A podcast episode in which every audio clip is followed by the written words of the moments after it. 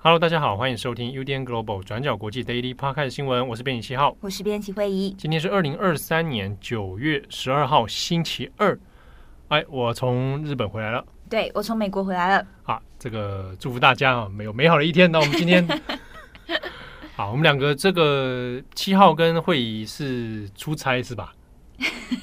我是不敢这样子讲啊。啊，充电，充电。对，我们分别到呃日本跟美国去充电啊。那现在回来哦，希望。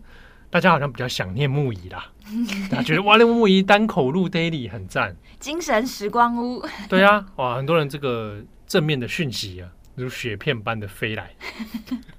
好，今天的 daily podcast 我们要讲两则新闻啊。第一个，我们先来看一下北韩领导人金正恩访问俄罗斯。好，那因为现在呢，他是正在进行式，那我们先讲一下，截至我们录音的时间。现在是台湾时间的两点二十分左右，好，我们就截至目前为止，我们已知的事实有哪些？那以及呃外界的现在的分析啊状况是什么？那我们看金正恩呢，他应该是在今天十二号中午以前，详细的时间我们不晓得。中午以前的时候，那确定抵达了俄罗斯这边哦，那位置呢是在海参崴。啊，那这个海参崴其实现在在中文的翻译里面也会讲是弗拉迪沃斯托克啊，所以说我看新闻可能两种译名都会有。那这个是金正恩第二次啊要跟普丁会面了，他们上一次呢是在二零一九年的时候。那此前啊，大概在前几天的时候，外界就有在传啊，金正恩可能会出访到俄罗斯，并且在未来几天之内。跟普丁会见面哦，那外界其实比较关注的是这一次的会谈里面会不会牵涉到一些很重大的军事协定。好，那我们先看呢，一般来讲，外界现在在看的是已经知道说未来俄罗斯跟北韩之间应该会有一个军事上的援助，好，会由北韩来提供军武给俄罗斯，那用在乌俄战争上面哦。那我们先讲的是，因为双方其实都还没有正式的碰面，但为什么外界会做这样的分析跟揣测呢？我们先谈几个原因。第一个是今年七月的时候，俄国的国防部长绍伊古其实也有去访问了北韩。好，那先前我们在 Daily 还有在网站上面，其实有就这个议题呢做过了新闻了。那当时就是已经在一个风声出来哦，就是未来可能。会去向北韩来购买一些军武哦，可能是弹药或者导弹等等。那在这一次的北韩访问里面呢，我们先看的是金正恩带去的随行访问团，非常高度的啊，具有军事的色彩。因为在随行的人里面呢，包括了海军的司令金明石，以及很重要的党中央军需工业部部长赵春龙。那还有空军的司令金光赫。那在南韩的分析里面啊，韩联社这边就有解释说，在这个随行团的组成上，其实是非常具备军事色彩的。所以推断呢，的确这一次的访问之中哦，应该会有谈到关于军事上面的合作。好，那主要就是会由北韩这边来提供一些武器哦。那我们同步呢，也看一下南韩。韩国国防部的说法，在今天上午的时候，南韩的国防部有说，好像已经确认了，的确啊，金正恩已经是乘坐了他们的私人火车，哦，专用的火车进入到俄罗斯了。那密密切要留意的是，未来呢可能会举行的一个谈判。那担忧哦，除了表面上我们看到军事上的援助之外，有没有可能有军事技术上面的互通有无啊？那这个是比较。令人忧心的。那同步呢，在日本方面，那担心的点也是一样哦。关于武器还有物资上面的输送。另一方面呢，我们也看欧美怎么看这个事情哦。那欧洲部分呢，欧盟好，那欧盟这边的一些专家分析师认为说，的确哦，因为现阶段的乌俄战争，那俄罗斯在国际上面，它的国际友人是越来越少。台面上面还有在互动的，而且有给予俄罗斯一些像是资金或者是军事援助上的，那就剩下伊朗。好，那中国呢，也是先前被认为说，的确跟俄国之间呢，还是有一些合作的关系。那现在国际友人上越来越少的状态之下，北韩也是一个俄罗斯可以拉拢的对象。好，那目前这一个金正恩访问俄罗斯，至少我们可以知道，双方各自有一些需要互惠的地方。俄罗斯可能会需要军援，那北韩也需要一些资源上的援助。那因为北韩自己本身也是受到国际的制裁哦。那美国国务院这边呢，也有发表了一个相关的声明，那就有说，呃，国务院这个的说法哦，比较有点外交跟战略上的一个发言哦，就说啊，现在普丁转向北韩去寻求这些物资，那就表明了他现在对乌克兰的战争入侵哦，其实是一个战略上的失败了，所以你才去需要找北韩来援助你哦。那另一方面呢，也讲到是，其实还是会担忧哦。俄罗斯可能除了购买武器之外，购买这个弹药之外，啊，那也是担心说会不会有一些交换，把俄罗斯的一些军事新的技术啊移交给了北韩，啊，让北韩的武装能够更加的强化。好，那我们再接着看哦，可能有的人会想说，诶，那北韩的武器有这么珍贵哦，值得提供给俄罗斯吗？俄罗斯这么需要吗？那我们讲的武器呢？目前外界当然猜测了，应该是以弹药为多啊，就是导弹啊，或者是子弹等等这种弹药类型。那另一方面，北韩有一个方便之处是，很多是属于苏联时期的规格，所以呢，它要运用在现在的俄罗斯上面，它的这个泛用性就比较高啊，很快就可以来使用了。再来一个原因是在韩战以后。那北韩其实基本上也没有什么战争的问题，好，所以库存的这个弹药量啊，仍然可以来使用。那回过头来看一下，是金正恩。目前呢，我们已经知道是好，他的确进入到了俄罗斯境内，然后在车站这边有一个欢迎的仪式。那接下来可能会在东方经济论坛结束之后的几天，那会与普丁有一个一对一的会谈。那根据 BBC 的报道呢，是说这个会谈里面现在掌握的情资是应该会有一个是比较秘密的哦，双方只会有带翻译的一个现场。那另外是也会有晚宴的举行。那我们来看一下金正恩。金正恩呢，他从二零一一年哦开始接任父亲的这个职务之后啊，那出访的次数累计到这一次算进去是第十次。他最高峰的呢，其实是在二零一八年的时候啊，二零一八年的时候有访问过习近平啊，去访问中国，而且二零一八年五次的出访里面有三次是见到习近平啊。那二零一八年呢，还有一次是见到了文在寅啊，那那个时候是作为一个南北韩领导人会面的一个重大突破。那再一次就是见到川普。后来呢，二零一九年也有多次的访问，那也包括了在海参崴。啊，在这边呢，与普丁举行的第一次的高峰会。好，二零一八、二零一九以后啊，因为疫情的关系，其实金正恩就没有再出访了啊。这一次呢，出外就是来访问普丁哦。我们从他访问的次数跟见的人来讲，大家就可以知道重视的盟友会是哪些人哦。所以看起来以中国还有普丁啊为比较重要的两个对象。好，那关于。北韩与俄罗斯之间军事上的援助背后的一些政治经济方面的考量，也可以参考我们今天转角国际的网站有一篇深度专栏，就整个背景脉络来分析，也欢迎大家来阅读。好，那下一则新闻我们来看一下英国。对，这则新闻呢是关于在英国的中国间谍案。在上个星期日，九月九号，英国警方证实，他们在三月的时候逮捕了两名男子。那因为这两名男子涉嫌为中国从事间谍活动。那现在呢，这两名男子是已经获得保释了。那目前我们并不清楚这两名男子太多的个人资讯，那只知道他们分别是二十几岁和三十几岁。那其中这名二十几岁的男子被证实是英国执政党保守党的国会研究员，那名字叫做凯西 （Chris Cash）。那他过去呢就跟多名保守党议员有接触，而且呢也曾经是中国研究小组的成员。相关的消息在九月九号经过英国警方证实和宣布，随即也就引起了英国政坛的关注和热议。那一刚开始呢，我们先来看看各方的说法，那再来跟大家更新英国政坛的讨论是什么。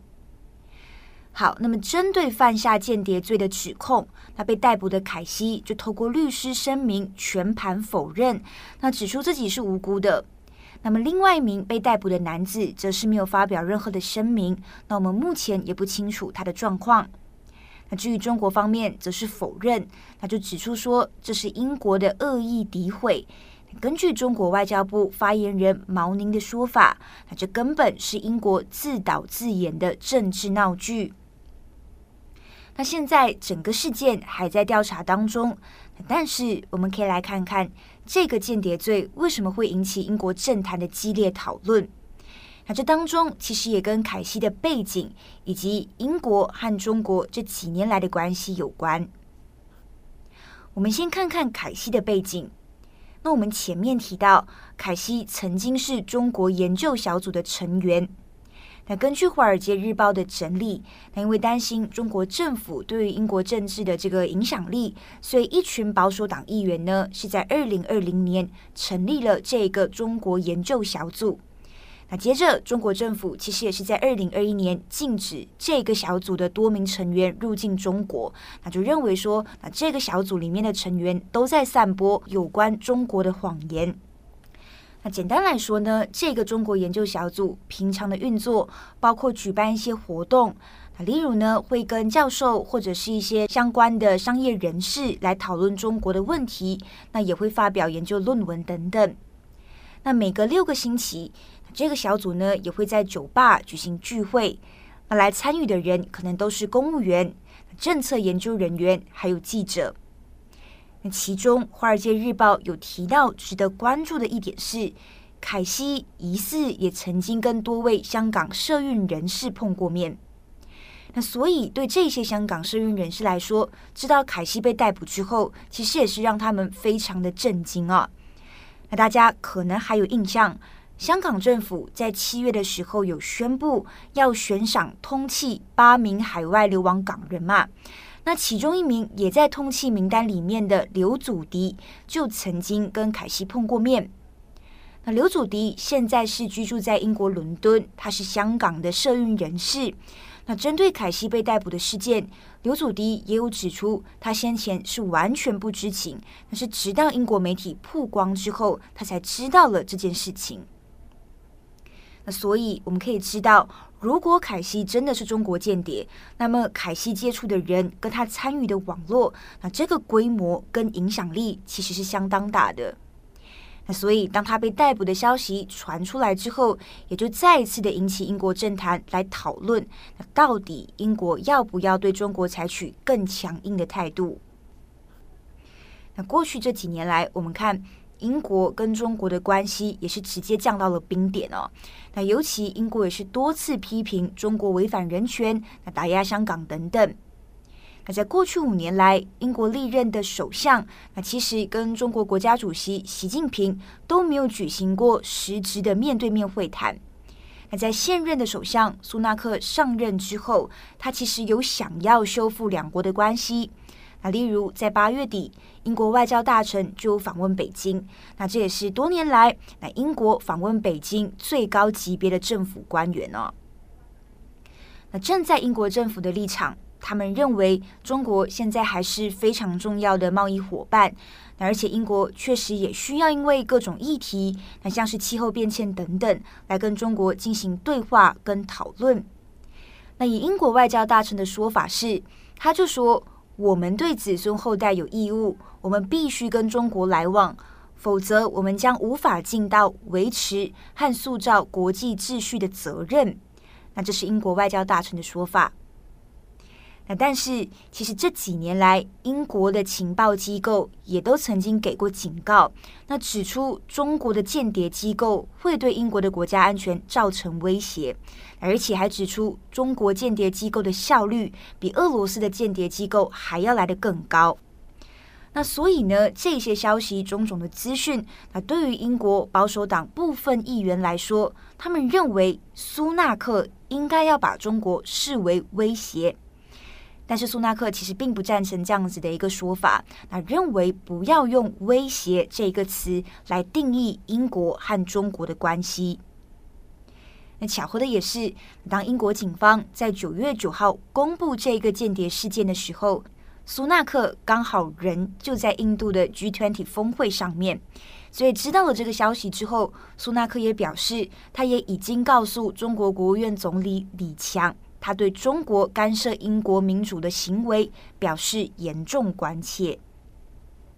但是，至于苏纳克会不会因为这一起间谍罪而决定呼应部分保守派议员的说法，那像是说让事态升级，那或者是说对中国采取更强硬的态度，那这一点呢，还是要继续观望的。那目前，至少英国部长等级的人物都有表示，英国的做法不会改变。而且苏纳克也表示，他认为正确的做法应该是要抓住机会跟中国进行接触，提出英国的担忧，那这才是对的做法。好，那以上是今天的 Daily Podcast 新闻，是不是也大家要听说在日本发生什么事？哎，你的美国之旅还没讲完哦。我昨天跟大家更新了九一一事件的那个国家博物馆，对，因为。那个博物馆，我那时候去纽约的时候有经过，但我没进去。嗯，就我急急忙忙要去别的博物馆参观，嗯，对啊，因为纽约看博物馆也是很多的资源可以去看。那一看就要花掉至少半天的时间。啊嗯，你在纽约才三四五天，四五天。嗯，对啊。哦，那这次我去日本，哦，有超过一个礼拜哦。有寒假日的话，哇，超过一个礼拜，哇，我就觉得好像在那边好久哦。有充到电吗？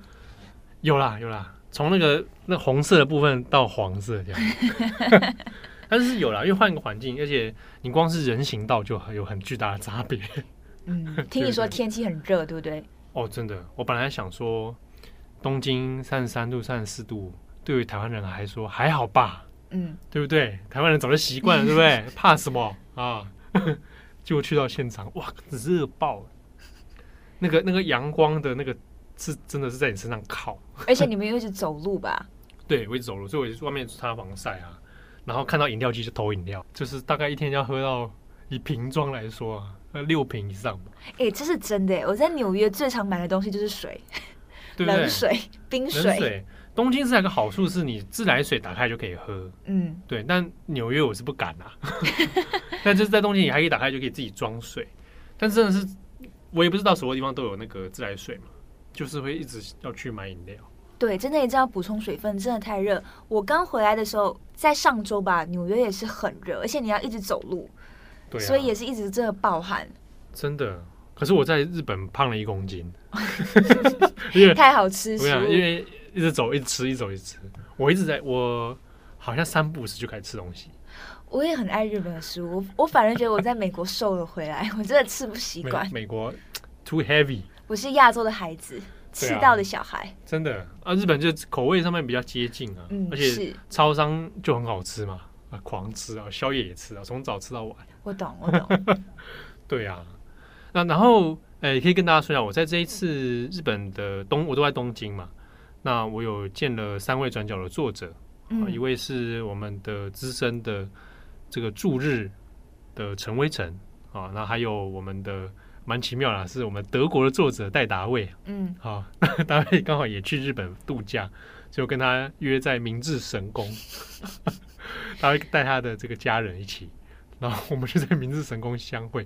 明治神宫上面刚好也都是大部分都是欧美的观光客比较多，那还有见到了这个大家很喜欢的艾珍。重磅一页书的艾珍，对，那艾珍因为先前有在节目中有讲到哈，他是会暂时休息一下，她其实在现在在日本啊留学当中，他刚刚在东京，他是见个面哇，就是聊了一下在东京生活的点点滴滴，也是各种去旅游跟去那边生生活是两两回事了，对，是不一样。对啊，旅而且旅游的心情跟生活的心情也不一样。哎，在这边生活就会遇到很多很阿杂的事情，就会开始出现了，对啊。但是就大家都聊了，因为在海外相遇嘛，其实都还蛮愉快的，就是哇，而且艾珍很久没说中文了，他爆讲，我们就约在一个那个。百年，呃、欸，已经刚好是今年登录成有形文化财的一个餐酒馆，好，然后就它是一个德德国风风格的餐酒馆，然后我们就在里面开始爆讲中文，对，想念，对，然后然后连服务生走过来啊，哎、欸，服务生一个阿伯走过来就，我们用日文点餐嘛，这样讲他就跟我说，你们是不是是是马来西亚来的还是香港来的？哦。我们说哦，我们台湾来的。哎呀，难怪啊！你们看看起来特别洋气，洋气。那就我们很洋气啦。是要说马来西亚或香港，想说就是我们没有讲台湾呢？因为不够洋气。有可能对。然后我们就就那个服务生本身是在日中国人哦，他待也是待很久了，蛮有趣的。是，所以呃，祝福大家啊！东京真的很赞。祝大家就是，如果身心都很累的话，记得要充电一下。充个电，充个电，对啊。嗯，我还在思考嘞，因为年初有去了一次，然后这次九月再去嘛，是不是要要来做一个那个番外节目这样子？不要再压榨自己了。我觉得应该可以。去旅游就去旅游，可以提炼的这个，把这个所见所闻再浓缩提炼一下 啊，就变成节目了，变成编辑插播的，编辑插播，对对对。好，我构思一下，好不好？好。好，感谢大家的收听，我是编辑七号，我是编辑会议，我们下次见喽，拜拜，拜拜。